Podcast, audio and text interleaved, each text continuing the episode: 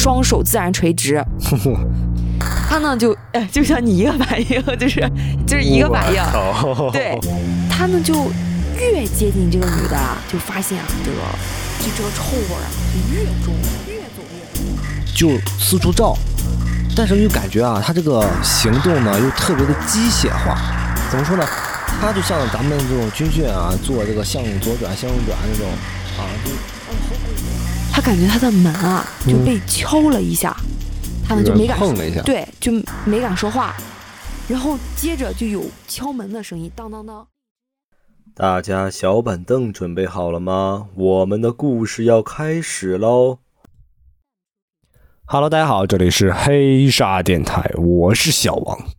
我是老妖，有没有被我吓一跳？你为什么每次就是开头都那么魔性啊？我每次都给大家来点不一样的。啊，嗯，咱这快过年了，都年底了，大家各个电台都在冲业绩，咱紧接着多更几期呗。咱这一周行啊，看你吧，你有时间你就整呗。主要是看你，看我是吧？看你的发挥水平，我就随性。故事你讲八百遍，我就我就随性随性的来了啊。嗯。大家可能不知道我们这个录故事多么的辛苦，主要是我得录好几遍，一个故事讲好几遍也讲不好，可能这个老天爷没赏饭，没赏饭吃。老妖是真的是老天爷赏饭吃，老天爷赏饭，但我们也没赚着钱啊。啊，这个就是录着玩儿是吧？啊，是给大家讲故事玩儿呢，是吧？来吧，别废话了，开始吧。今天谁先来啊？还是我先来呗，老样子。行行可以，来吧。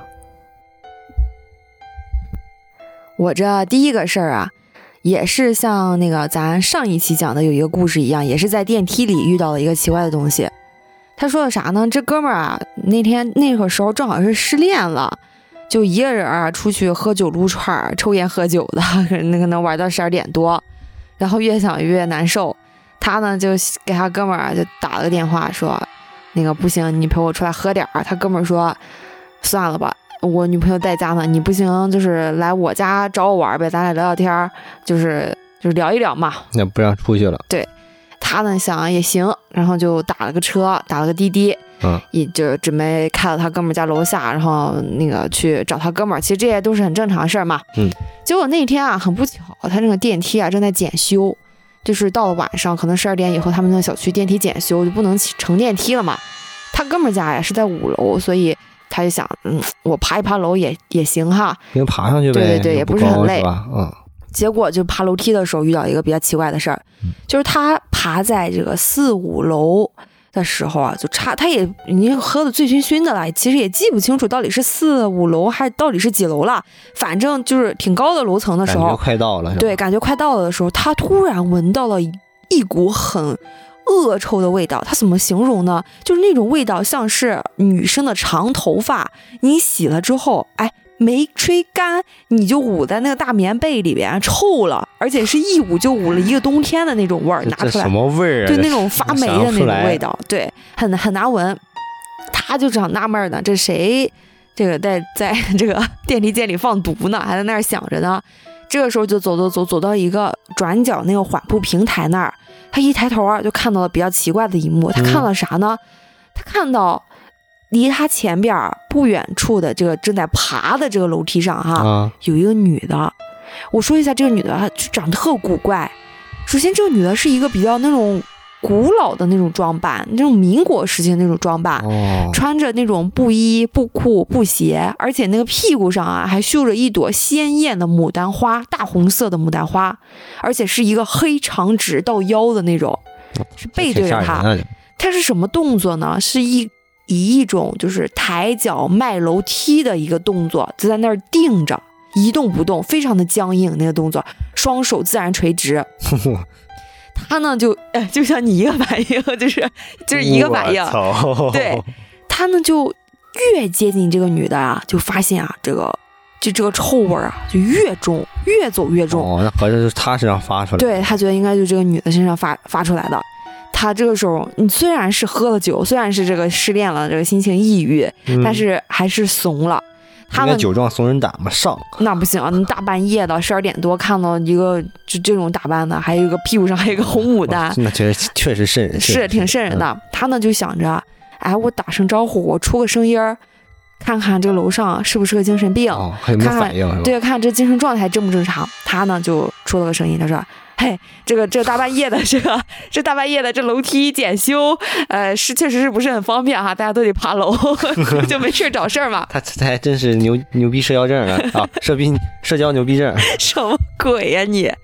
然后呢，他这个女的就很奇怪，这女的没说话，竟连连头竟然啊连头都没回，背对着他，还是就是维持原来的那个动作，就是维持那个上楼梯一只脚抬高的那个动作。然后他呢就觉得，哎呦，真诡异！晚上那种应急灯闪着那种绿油油的那种应急灯，嗯，然后又又有一个就是穿着这红色衣服、这红色牡丹鞋的一个长头发的女的在那儿，就很诡异了。他呢就慢慢的往后退，准备，哎，我悄悄的从这个消防通道走不就行了嘛？然后就不大不了，我让我朋友来接我或者怎么样的，大不了他就不从这儿走了呗。嗯，但是他留了个心眼儿。他一边往后退呢，他就一边用眼睛啊紧紧地盯着这个女的，他怕这个女的想突然有什么过激的举动，比如说拿出个刀来追他什么的。他呢就紧紧地盯着这个女的，然后一边一步一步的慢慢的往后退。结果正在他就是往后退的时候，他突然发现这个女的动了。嗯，这个女的怎么动了呢？她继续保持着背对着这个呃男的的姿势。快步的倒退下楼，我操，跟后背背后长了眼一样。对，就是快步的倒退下楼，而且非常的迅速那个步子。他呢，这一看他这么的快速度，接着再倒退两步就追上他了。他就跌跌跌撞撞的，紧接着又往后退了几步，同时这个女的也在跌跌撞撞的，就是往后退，而就是他快，这个女的也快。他就吓惨了，就开始飞速的往楼下跑，就直接也不敢就是盯着这个女的了，转身就往楼下跑。同时啊，他就听着有哒哒哒哒哒的脚步声，这个女的也跟着他跑，跑的就背对着他，跑的特别顺畅的，就是往下跑。终于，他说跑到三楼拐角，那个三楼拐角啊，他那个应急灯的指示牌比较亮，嗯，他就心里啊就有点安全感了。然后这个时候刚刚说了嘛，酒胀怂人胆，这可能这个酒气儿上来了，嗯。他就停下了，想我一个男的不能这么怂啊！拼了，对我跟他拼了，他就那么想的。然后同时诡异的是，这个背对他的这个女的，在他不远处也停下来了。然后他呢，就是壮着胆子往这个女的女的这个角度啊，就前面往前走了两步。奇怪的是，这个女的。也往前走了两步，就是和他是同一个方向的，搞得好像他的影子一样。是是，就是他退，他也退，他往前，他也往前那种感觉。而且很奇怪在哪儿呢？这个女的她倒退着下楼啊，是那种非常丝滑的哒哒哒哒下。但是她又往前走的时候，按理来说咱往前走楼梯应该是比较丝滑，但这个女的呢就非常的僵硬，甚至啊就差点绊倒的那种感觉，就就是。他呢又紧跟着往前走了两步，这个女的呢也顺着他这个方向紧着往前走了两步，但是他由于他走的很僵硬，一下子这个女的把自己绊了一个趔趄，就这个人就抓住了他，就这个女的就有一个趔趄的这个空隙，这人转身飞快的往楼下跑，就一口气儿就跑到了一楼，就一下子就冲出了他这个单元楼嘛，就跑了。对，他就他又冲到一楼的时候。他就觉得自己安全了嘛，他就回头看，他就发现了他看来就是这么多年以来觉得特别毛骨悚然的一幕，啥呢？就是这个女的，整个黑头发，由于这个女的一直在追他，哒哒哒的脚步声，跟着他跑出来了，对，一直在追他，还没有跑出来，他没有跑出来，他在那个大院门口回头的，然后这个女的由于跑特别快呢，那个黑头发，她不是刚那个披散在她的身后嘛，这黑头发飞散开来。然后就是张牙舞爪的，像魔鬼一样跑特快，然后他又依稀看到啊，就是面对着他的这个后脑勺啊，隐约还绑了一个白色的蝴蝶结，就在那个黑头发遮挡遮挡的那地方，就是还有一个白色的蝴蝶结。他一看就就是吓得就是三魂就都丢了七窍了，就吓得真的疯了，然后就马上就跑出了楼，就没命的就跑出了小区，然后。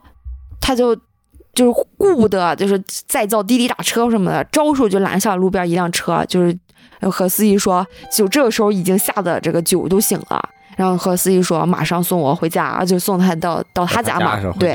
然后到了他家，他这还惊魂未定，坐着喘了好长时间，才跟他朋友打电话说：“哥们儿，你也今天晚上别出来了，就是你尽量对我，我不能就是去你家了，就是我不能和你说今天晚上发生了什么什么事儿，但是我给你个建议。”就是你那个楼今天晚上你就尽量别走楼梯了，别管是拿外卖也好，或者怎么样，有什么事明天再说。还是挺仗义的。对，还是挺仗义的。就其实这个事儿就结束了。我在想，有没有可能这个人就跟咱们之前有时候看那种，呃，就整人类的节目哈，嗯，就是他就是被穿穿的衣服是穿反的衣服，嗯，其实呢，他这个脑袋呀，就是就是咱他看到的那个后脑勺。啊，你说他的脸是朝着这个人的，就那个头发倒过来披着，是吧？是。如果想要整人的话，我觉得其实这个还是挺简单的。但是谁会大半夜的，就那种国外那种整蛊？确实，那也应该也没人那么闲，在这楼梯里边堵人，在这整他吧？对，而且你说你穿成那种衣服哈，你穿着衣服，穿着什么什么布鞋、布裤、红牡丹什么的，还比较好找。哪怕你在你的后脑勺上绑个白色蝴蝶结，也很好找。但是你把这个整个楼道空间里弄的这个味儿，你是专门喷了那个臭味香水吗？味儿确实不太能理解哈，是吧？要不然就是脑子有点有点不太正常。嗯，然后那也有可能，可能在家里边从来不洗不洗澡，半年洗一次，一年洗一次澡那种，常年不洗澡。其实我就害怕这种，你说这种精神病什么的。对啊，你说鬼啊怪的，你你很难遇到，你说，但是这种精神病啊，说不定你某天就能遇到。反正这个确实。挺吓人的啊！你再来一个吧，我再来一个啊！接下来我给大家讲这个事儿啊，也挺吓人的。讲说啥呢？他当时是住在这个大兴安岭，哎，家里边管的贼严，属于这种就是不准你出去乱玩啊，只准学习那种。嗯。但一般这种情况下，这个这个孩子都比较的叛逆，确实。所以就他就经常啊，趁这个晚上爸妈都睡着了，他就偷偷的翻窗户出去上网去。因为是为啥？因为他家叛逆的，就住在一楼，哎，所以特方便。啊，一般晚上出去以后，等到玩了一晚上，哎，第二天快早晨天亮的时候再回来，就这么长此以往，可能已经有半年之久了。他爸妈从来没发现过。这天啊，他也是出去上网了，晚上可能都已经十二点多了啊，天都特黑，趁爸妈睡着了就赶紧去了。他呢，正走在这个上网的路上，就突然听到呀，身后就有脚步声。嗯，因为是刚下过雪。这个声音啊，在这个雪上就特特明显，就嘎吱嘎吱那个踩踩雪声音，你知道吧？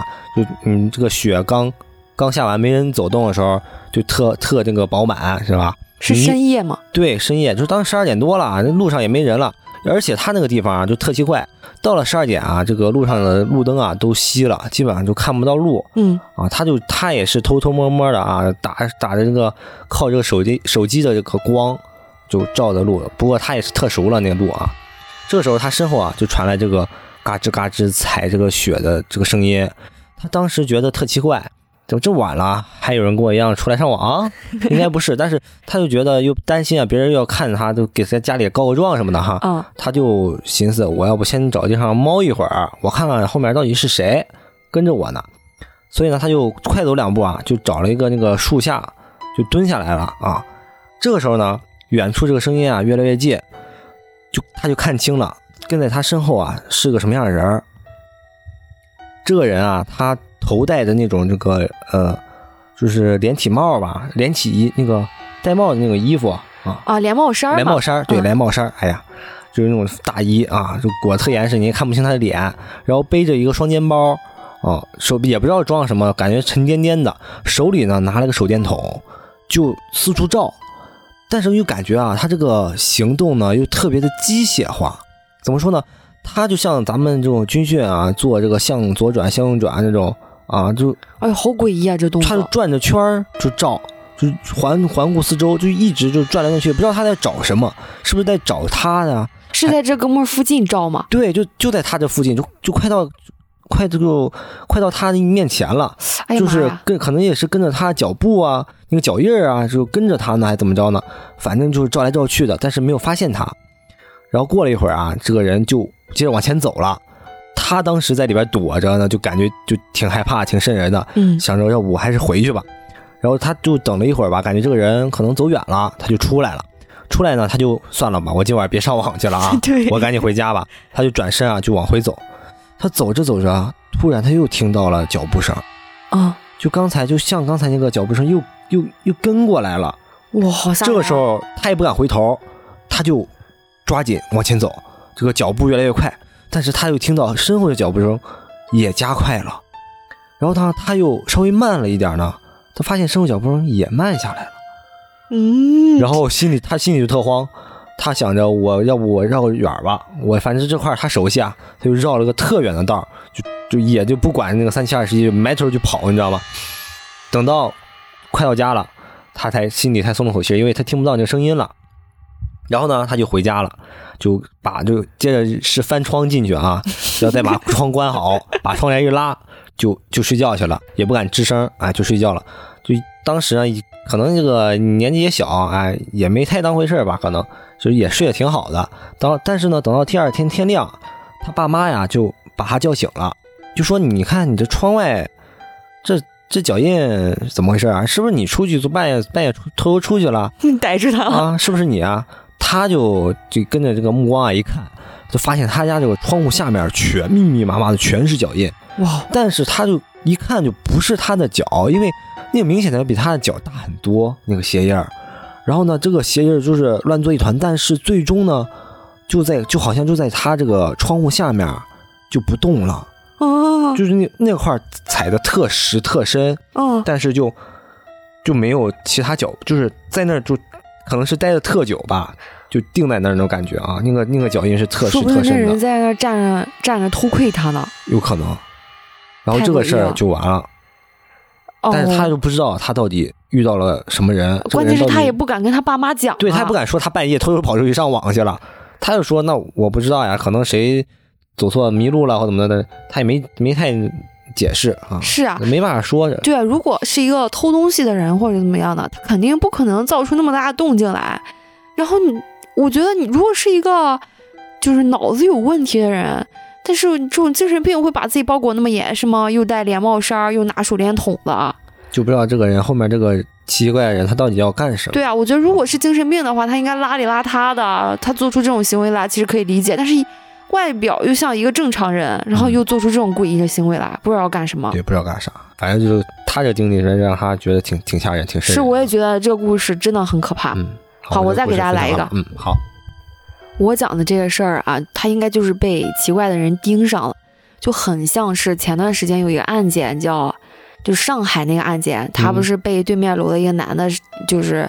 整天偷窥，后来这男的把他奸杀了，反正那个恶性新闻嘛。我知道，就这个那个塞行李箱。啊，对，这个很像，但后所幸他后来跑了。嗯嗯。就说的啥呢？当时他跟他家里人吵架了，然后又加上这个工作不是很顺利，手里没多少钱，就租了个老小区的一个车库。你想那个夏天啊，租个车库，条件挺艰苦的，也很闷。对。他一般晚上这个睡觉，他都是开着这个门缝的。他虽然是个女孩。但是没听咱故事之前都是大大咧咧的。我我他也不怕这个半夜有老鼠钻进来。哎，没没办法嘛，生活所迫。嗯，他呢就有一天，嗯，他就发现他连他连续这几天他都是早出晚归的去找工作啥的。嗯嗯。结果有一天晚上，嗯，他就突然发现了一个人，就是他对面楼道里边有一个人啊，就一直坐就坐在那儿。虽然他每次下班不经过那条楼道，但是他一抬头啊，就看那个人在不远，就眼一连这两两三天晚上啊，他都能看到这个男的，嗯，就是一个非常正常的男的，就穿的衣服也很正常，就卫衣卫裤的什么，很正常的一一个人。他呢就想着有可能是个同病相怜的可怜人，可能人家在那晒太阳呢，是吗？不是，都在车库里面，觉得车库太闷了。对，他觉得车库太闷了，可能坐出来抽抽烟啥的。他在那儿寻思着，有可能。对他也没在意。那天晚上呢，发生这件事儿那天晚上，他很早就洗完漱睡觉了。结果半夜啊，他突然就被尿憋醒了，想上厕所。就是这个上厕所，就是给他就是提了个醒儿。他那个时候就其实有点清醒了。他突然听到他那门外的门啊，被什么东西吱呀一声打开了。嗯，他瞬间就这个吓得这个尿意就没有了，直接就直挺挺的坐起来了。你想一个女生，你睡的头发乱糟糟的，要是一个长头发的披头散发的，然后直挺挺的坐起来，其实还是挺吓人的。他这可能要别人看见把把别人吓一跳。对他呢，就顺手拿起了之前就切西瓜放在桌子上的那个西瓜刀，然后拉开了房间门，就走到了他们隔成好好多个隔间，就被称为厨房的那个隔间。嗯嗯。然后看到有一个男的正探头探脑的打开门准备进来，然后一看到他拿着一把刀呢，就吓了一跳，然后连忙就结结巴巴的说：“呃呃，不好意思，我走错了。”然后这件事儿就过去了。这件事儿结束之后呢，你毕竟和家里的关系啊，也就渐渐缓和了，所以他就有钱了。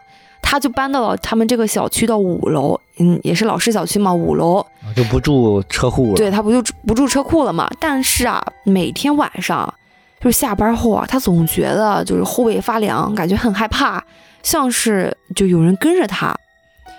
这种感觉最强烈的那一天是什么时候呢？就是他和他朋友那天正好约饭，吃完晚饭以后呢，他自己走走路回去，就那天晚上。比平时更要害怕，特别害怕。他说他走路的时候浑身啊都在发抖，到了小区就直接就跑了起来，就用平时最快的速度开门回家锁门，咔咔咔，一切就结束了行程。嗯，他结束了行程之后呢，就自己一个人到了那个阳台，想着喘一口气儿，喘息一口气儿。嗯，结果。它这个小区啊，这种老小区，它这个楼层间隔是有点小的，哪怕它是对对，哪怕它是近视眼，它能也能看到这个对面的楼的四楼阳台。他在五楼住，他能看到对面楼的四楼阳台，他就看到呀，有一个女的低着头靠着坐在就是阳台的那儿，就是它是个大的落地窗嘛，他就能看很清楚。从此以后啊。他每天晚上下班回家都会到那个阳台那儿看，就每天晚上都能看到这个女的低着头坐在那儿，就是而且这个女的出现的时间也很诡异，都是晚上十点以后他才能看得见。平时他不在那儿坐着，对，平时他就看不到这个人影。然后他呢就越想越不对劲儿，怎么天天都是那个姿势啊？然后有一天呢，他就半夜就没睡着，就起床就到了那个阳台，想着喘口气儿、吸口烟啥的。结果看到那个女的，一整夜就是一整个晚上都是那个姿势，就坐在那儿，他就感觉更诡异了。那天晚上他说什么？他那那天晚上月亮特别亮，那个女人的坐姿啊，就是就一直维持那个姿势坐到凌晨三点半。后来从他那个房间里面啊，阴影里面走出来一个男人，抱着她，就是就是又趴在了那个窗户的阳台上，你懂吗？哦，就又趴在又趴在那个栏杆上。就很奇怪，就软软的，像个尸体一样。但是更诡异的动作是，这个男的啊，突然抬头冲着就是他站的那个方向那个窗户看了一眼。他可以很肯定，这个男那个男的就是看了他，看见他了。他突然开始浑身发抖起来，就是第六感告诉他，就是一定有问题。他呢就嗯，赶紧就回房间了。回房间了以后，他突然觉得，就是他的门口啊。开始不太正常，嗯，就是嗯，就感觉有脚步声啊，一直就徘徊在他的门前。因为他说那个时候是国庆节，小区是就是里边是很多人来回走动，走亲访友的。他也其实也一直在安慰自己，也没什么事儿，没什么事儿，可能大半夜的人家走亲访友什么的。但是啊，有一个有一个动静打破了他这种幻想，就是过了一会儿，他感觉他的门啊就被敲了一下。他们就没敢碰了一下，对，就没敢说话，然后接着就有敲门的声音，当当当的敲门的声音，而且这个敲门的声音啊，持续了两分钟。他就问，他就颤抖的声音问，开口问，就干什么？然后外边有个男人的声音说，就是有外卖，让你开门拿。然后他呢就很紧张了，很紧张，他他就颤抖的声音说，就你挂门把手就行，我一会儿再拿。那他确实是点外卖了。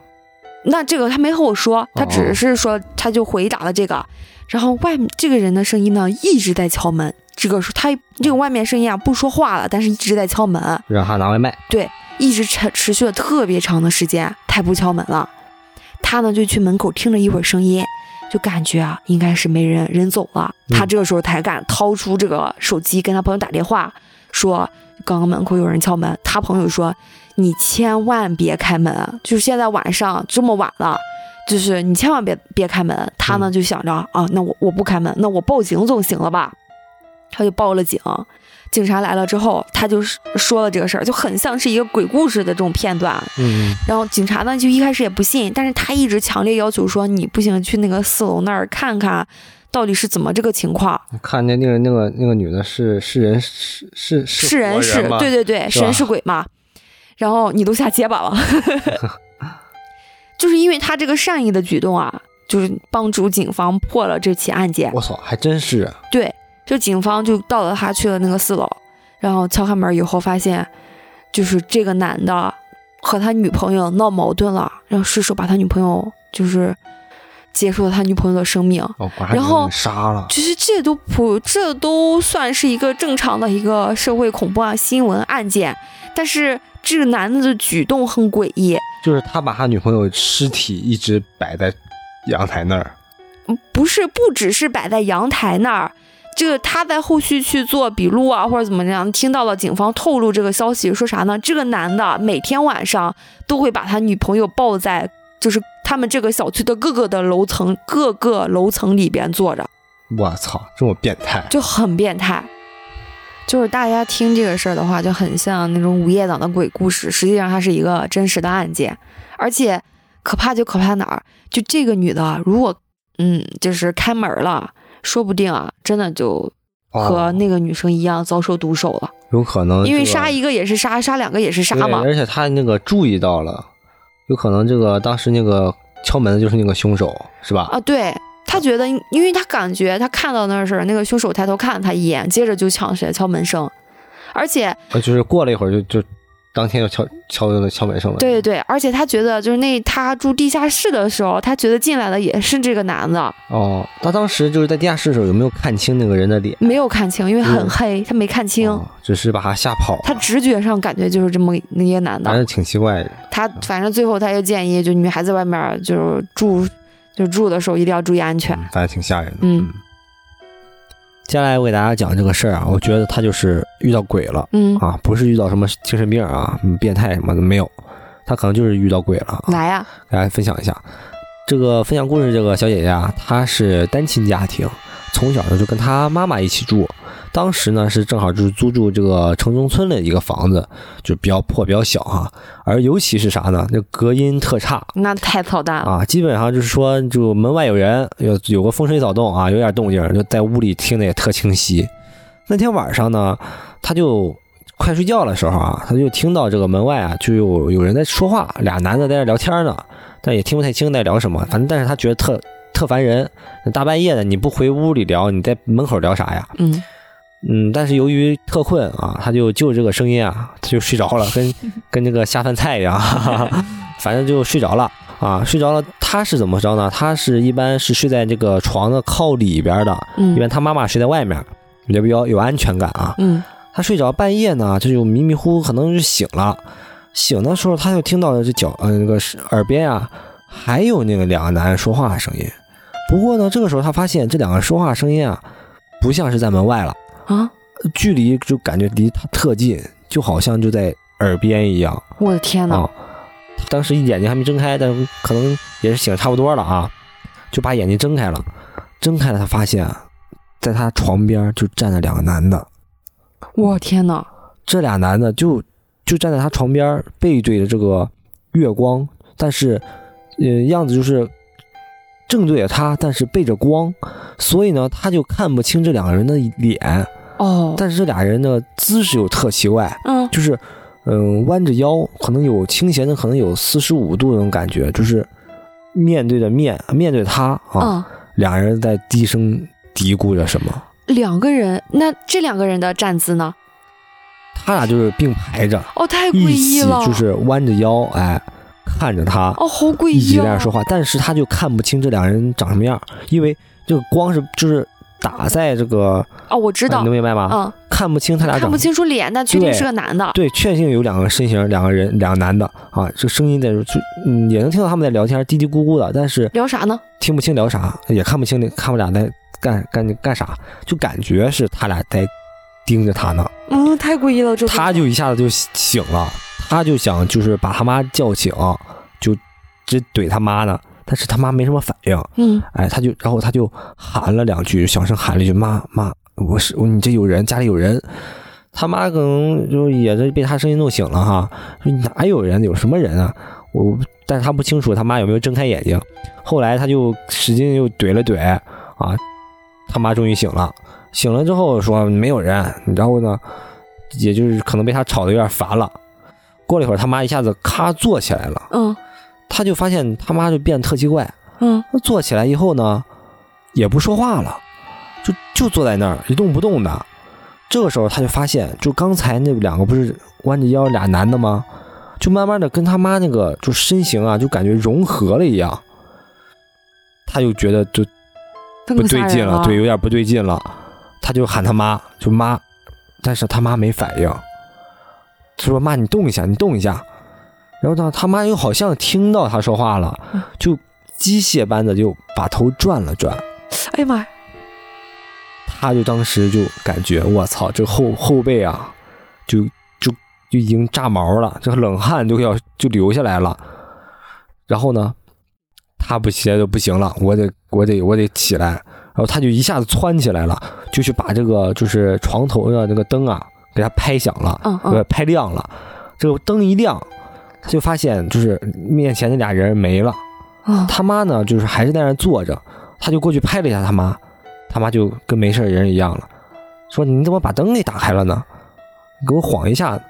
我天！然后他就跟他妈说讲了讲了刚才的事儿，他妈就就不知道就是发生什么一样，然后这个就解就就完了，但是就觉得特奇怪，也解释不了，知道有怎么遇这俩人和他妈的之间发生了什么事儿。我觉得你说把他安排到鬼啊，我觉得更像是精怪一类的东西，你不觉得他像就是？百分之九十八像人，但其实有百分之二还是不像人的。你说人如果两个人聊天的话，肯定是面对面着聊的，肯定不是并排着那么聊天的。你觉得像不像是一个精怪的恶作剧的那种感觉？哦，你说城中村又杂又乱的，是不是有些精怪？嗯，也有可能哈。但是然后跟他妈就是附身到他妈身上了。对。那种感觉啊，他妈是全程没有看到这个东西的，是吧？对对，他妈就完全不知道一样，而且最开始的时候说没根本没有人，那个意思好像就是没看到有什么东西。嗯，但突然他妈的行为就特反常，一下坐起来又不动了，真诡异。关键是跟那俩人那俩这个人影又重合，然后那俩人就不见了，没法解释，没法解释。嗯，我再来一个哈。好，我这个应该不算是一个故事吧，就是想问大家一事儿。就大家小的时候有没有就是发烧啊，或者做梦的时候遇到过一个就是加速滚动，然后越变越大的一个东西？反正这个事儿一直就困扰着我。加速滚动越变越大，对，它会在你的眼前越变越大，然后你会特别的感到。你只要梦到这个东西，你就感到特别的恐慌，那种梦魇的那种感觉。你先讲，接下来我，然后我我再给大家分享一个我的亲身经历。行，嗯，我我主要是看到一个帖子在知乎上，就有同样经历的我们这一波波人，就很多人都有我这样的经历。呃，有一个人就描述特别详细，他说啥呢？他就是那一天啊。他是高烧，烧到了四十多度，然后就烧迷糊了，就迷迷糊糊的就睡着了嘛。梦里呢，就跟我说的那个情况差不多。一开始呢，是一片苍白，甚至是灰白色，就是无天无地。但是不断有像小石头啊，或者是小球啊，或者细胞一样的东西降落，啊，滚动、翻涌，甚至崩塌，然后不断的扩大膨胀，向自己挤压而来。没有场景，没有人物，没有色彩，苍白，甚至看不到自。身，但是有声音，全是人们在那种低声说话，十分就是嘈杂，偶尔听得清啊，像是哭诉，又像是遥远的地方那种歇斯底里的吵架怒吼声。最可怕的事儿，就是你做这个梦，你是醒不过来的，就你意识到自己是在做梦，但是你醒不过来的，就梦里那种东西是那种恶。带给你的就是恶心、恐惧，非常非常的恐惧。有的时候我做这种梦啊，你就醒来都会那种大汗淋漓、大口大口的喘气，就是我一直都就解释不了到底是一个什么样的问题，而且很多人有过这种情况。哦，有一种是不是就像这密集恐惧症一样，那那密密麻麻的东西就往脸上扑那种感觉是吧？也不是，它会越变越大，是没有规则的。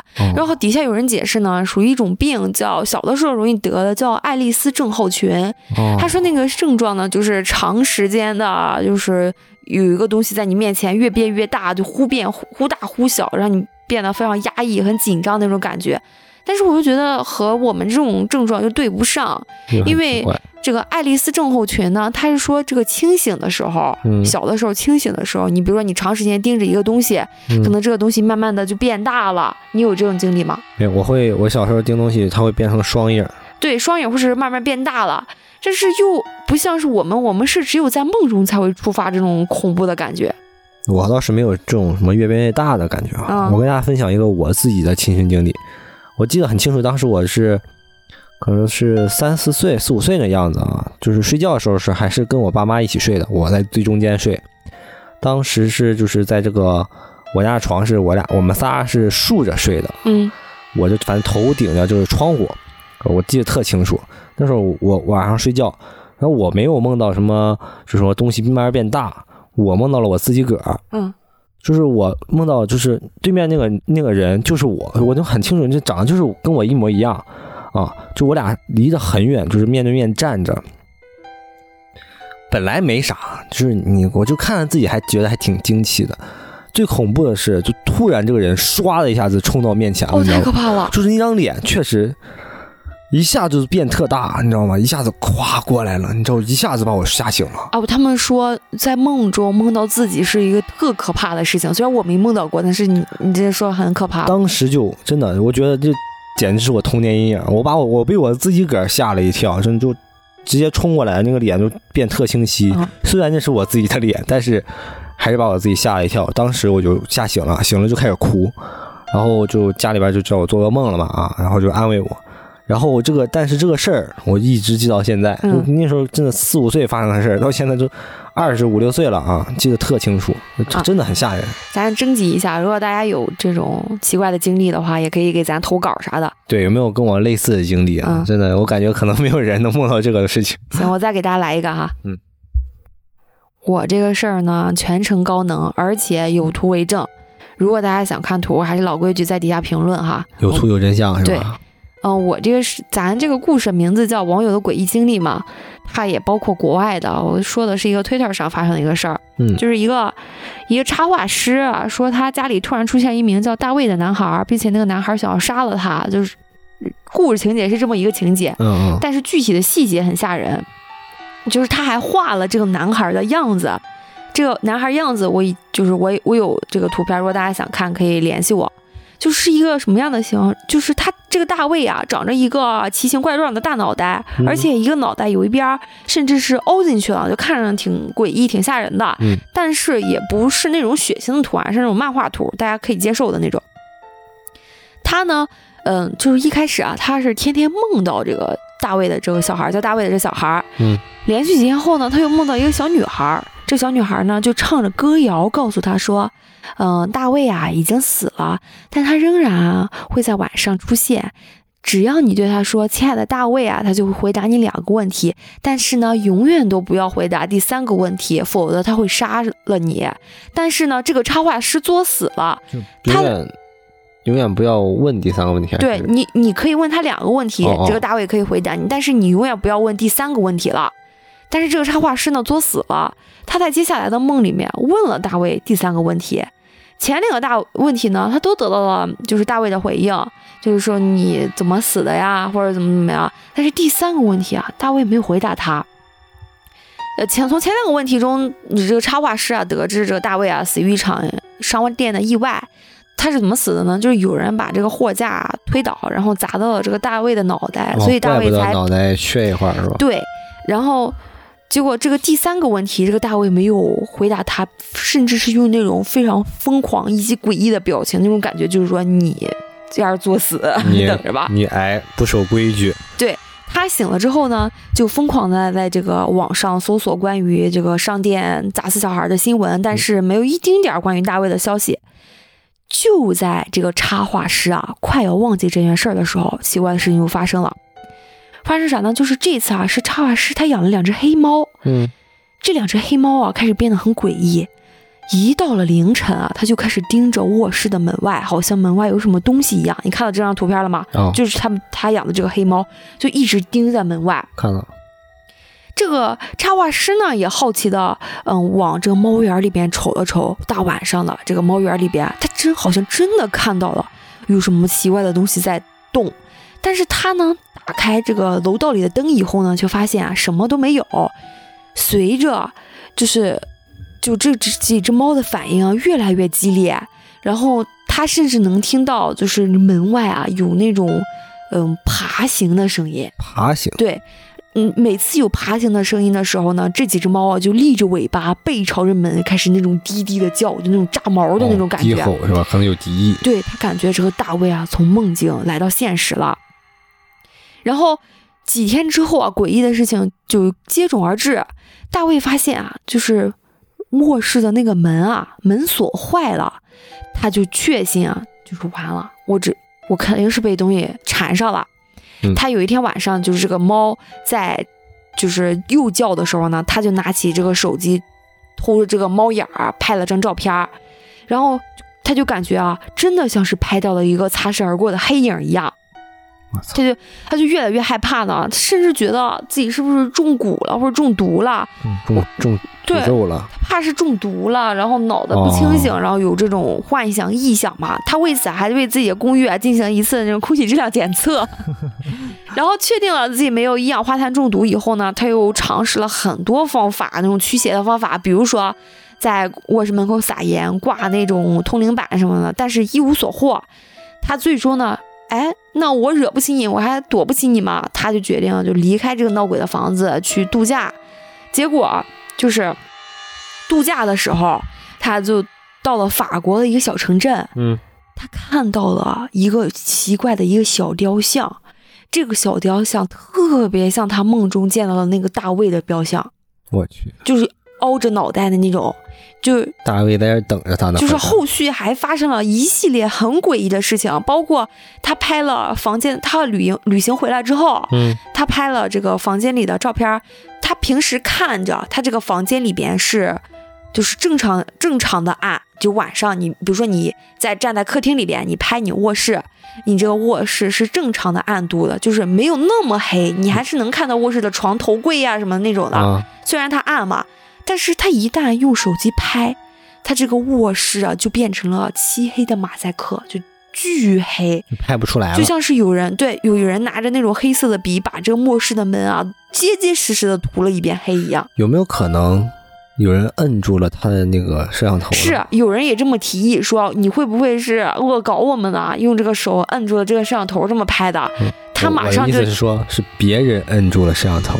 哇，你太吓人了吧！你好可怕。我太吓人了！那底下的人是怎么质疑他了呢？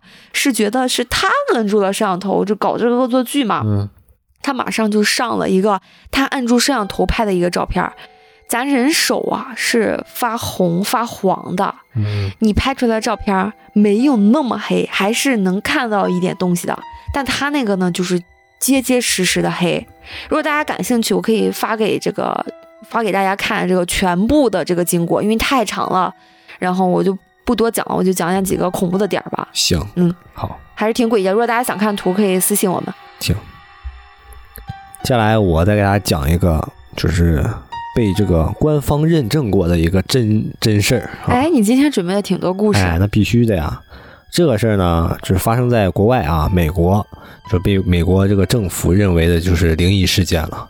它叫啥呢？康乃狄克鬼屋事件。嗯，这个事件是发生在一九八七年，这个美国一间凶宅内的一个真实的灵异事件，就是还还翻拍成了这个电影。电影啥呀？就叫什么康康乃迪克鬼屋嘛。嗯。啊，还有什么太平间闹鬼事件的，反正很多，大家有感兴趣可以去搜看一下。嗯，嗯，基本上就还原了就是整个事情啊。我先给大家就是简单说一下吧。这个事件呢，这主人公啊，就是一家六口，是普通家庭啊。这个男主人呢是一名工程工程师，这女主人呢是一名家庭主妇。呃，夫妇两人呢，就是养了两个女儿，两个儿子，一家六口。我以为养两只小狗呢，就很能生啊。一九八六年的时候呢，他们家这个长子十四岁的保罗，突然呢就患上那个淋巴瘤，就病情也挺严重的啊，就高额的这个医药费呢，就使家里边这个就有点入入不敷出了。同年呢，这个美国这个康乃狄克大学就对外宣布，哎，将对这个淋巴瘤患者啊开启这个一项免费治疗这个一个项目，并且对外面呢招收这个志愿者，得救了呗。哎，这一家人一听这个消息，那太好了，那赶紧吧，咱就过去试试吧。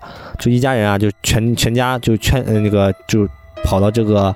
呃，大学附近去找一个房子，啊，就是为了这个可以节约这个费用啊，这个也可以说让他就近治疗嘛。嗯，不久之后呢，他们就找到了一个就正在出租的一个老房子。据这个房东介绍啊，这个房子虽然就已经有百年的历史了哈，但是就依依然就是复旧如新啊，暖气呀、浴缸啊，什么东西都有啊，地下室什么的。一应俱全啊！我觉得没有地下室更好一点。哎，故事就发生在地下室里，真的。哎，适合特别适合就是很多人住啊，尤其是一家六口。我以为是特别适合闹鬼。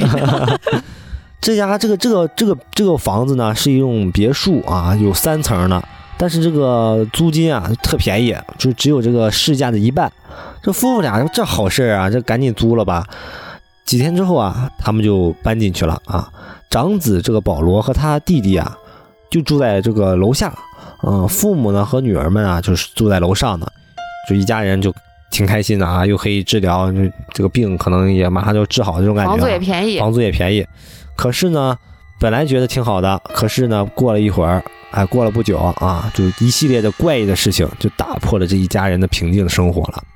据说呀，保罗和弟弟在睡觉的时候呢，就经常在屋里边看到一个黑影走来走去的。妈呀！并且就听到从地下室的隔壁的这个墙中啊，就是地下室那个墙中啊，就传来了特别怪异的敲击声，嗯，而且还伴随着特别刺鼻的这个血腥味儿。妈呀，不是他爹在里边杀人吧？肯定不是他爹在里边杀人了！这个男主人得知了，就他那个保罗他爸听听到了哈，就怀疑啊，是不是老鼠在打洞啊？啊，是不是有老鼠在里边啊？所以呢，就把这个地下室这个墙壁啊凿了一个洞，就想看看里边到底是怎么回事哈。没曾想啊，他发现这个在这个镶镶嵌这个在这个墙壁内部啊，有一个巨大的冰柜，而且这个冰柜就是里边藏有什么水管啊、钢锯啊、刀子、钳子一系列这个医疗器具。呀，真有变态杀人犯，上面还有一些血迹。然后呢，后来呢，在这个女主人的追问追问之下，哈，房主啊就道出了实情，这不是什么杀人犯留下的。这一九一六年之前啊，这个房子啊其实是一个殡仪馆，它呢不不过已经被废弃了。后来呢就改改造成了一个就是住宅了，就是后来就是什么有些也有陆续有人住，但是这个也没发生什么特别奇怪的事儿。但是然后他还是把这个房租啊弄得特别低低嘛。他们一想，这个房租确实很便宜，然后呢，又离这个大学很近嘛，忍忍呗，就忍忍吧，不行就忍忍吧，啊，他们就接着住下来了。可是啊，过了不久以后，这个诡异的事情越来越厉害了，越来越离谱了。怎么回事呢？因为这个治病啊，确实欠了很多钱啊。这男主人呢，就为了节约这开支啊，就把所有电灯的灯泡都拿下来了。就干脆就不开灯了，晚上省点电呗，是吧？可是即便如此呢，住住在这个楼下的这个保罗呀，就说自己啊看到这个地下室这个电灯在半夜的时候会自己亮起来，别给他充电了。而且有一个脸色苍白的老女人就站在他的床头。妈呀，这太吓人了！这保罗就跟他父母说。家里边有时候还会有一个烧焦的男孩，时常在晚上来到自己的床边，但是他顷刻间又不见了。有时候呢，又有一个穿着特别破旧的西服、戴眼镜的男人呢，会缓缓地从这个墙壁里边走出来，然后又飘散了。这保罗的父母就不太相信，就怀疑啊，是不是这个保罗这个长期啊接受治疗，是不是吃药吃的可能出现了一些幻觉？哎，我就觉得，就往往发生这种事儿的时候，和父母说，父母都不信。对，一般都感觉你是不是有什么问题啊？就这样。然后呢，这个可就此以后呢，这个保罗的性格也变得特别奇怪了，感觉好像是变了一个人了。这保罗弟不是跟保罗一起住吗？他就经常就看见保罗啊，就对着空气自言自语，完事儿呢，这嘴里边呢就念念有词的，也也不知道在说些什么呢。有时候呢，保罗还会把自己啊就锁在这个地下室的冰柜里边，也也不跟别人说话啊。不仅如此，保罗还有几次就是有这种暴力的行为，嗯，他试图啊用手掐父母的脖子，妈呀，并且有一次差点就把这个母亲给掐死。这个时候呢，他的父母就意识到了。哎，就感觉不太对劲了，可能这个儿子可能确实受什么影响了啊，就联系到了就是著名的驱魔师沃伦夫妇。你知道沃伦夫妇？我知道，他不是还拍了那个驱魔电影啊，就什么修女啊什么的啊，都有他俩。他俩来了以后啊，就感觉到了有这个在这个房间里边感觉到一股特别强大的这种暗能量，就所谓的阴气啊，就感觉在这里边就由于就就特别压抑，犹犹如窒息一般的压抑，认为这可能有一种。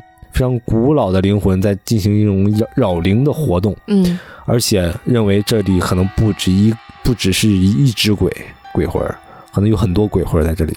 所以呢，根据这什么教会的批准啊，他俩就夫妻俩就开始在这里进行了驱魔仪式。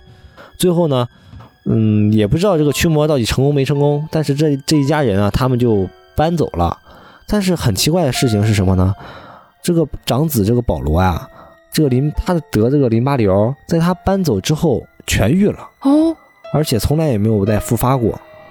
那是归功于医院，还是归功于就这些鬼们呢？那就不知道到底是是医院给力啊，还是结了一些善缘啊？可能是嗯，感觉没有很恐怖。我已经做好就是。就是大半夜听到一个很恐怖的案件我讲我讲的这个呢，可能是一个对这个故事有一个简述，还是一个善缘。他其对他他他确实是这样的结尾啊，但是其中可能有些更吓人的部分我没讲出来，可能在嗯这个电影里边会更好的体现。大家可以感兴趣可以去看一下啊。你一说嗯电影就是俄罗斯的，我最近在看俄罗斯的那个综艺叫《通灵之战》，还是叫《通灵什么》？就他会召集全世界，就是。就全世界范围内的各种巫师们，就自称自己有能力的人，然后测试他们到底是不是有能力，就可不可以什么隔空猜物啊？你猜到是个什么东西？通灵啥的。是，而且咱国咱国家也有一个女生去了，上海的一女生，她说她自称是一个狐仙附在她的身上，不，反正办案件什么的。我一开始觉得我不太相信这些鬼啊神啊的，但是我看完那些啊，我觉得还真有可能，真的这世界上有一些。就是咱们接触不了的这些超能力者，如果大家感兴趣，可以去搜搜那个综艺看一下，看看玩呗，是吧？给大家安利一下。行，OK。好，今天也差不多了。嗯嗯，咱就到此吧。拜拜。行，拜拜喽。爱你们哟。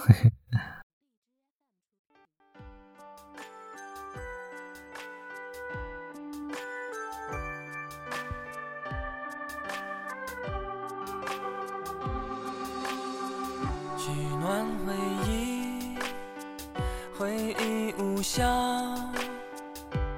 有阳光，还感觉冷。我站在分隔岛上，没有方向，不想回家。你太善良，你太美丽，我讨厌。这样想你的自己，不舍此刻的我太感性，与脆弱为零，没有魂魄，话题完成笔。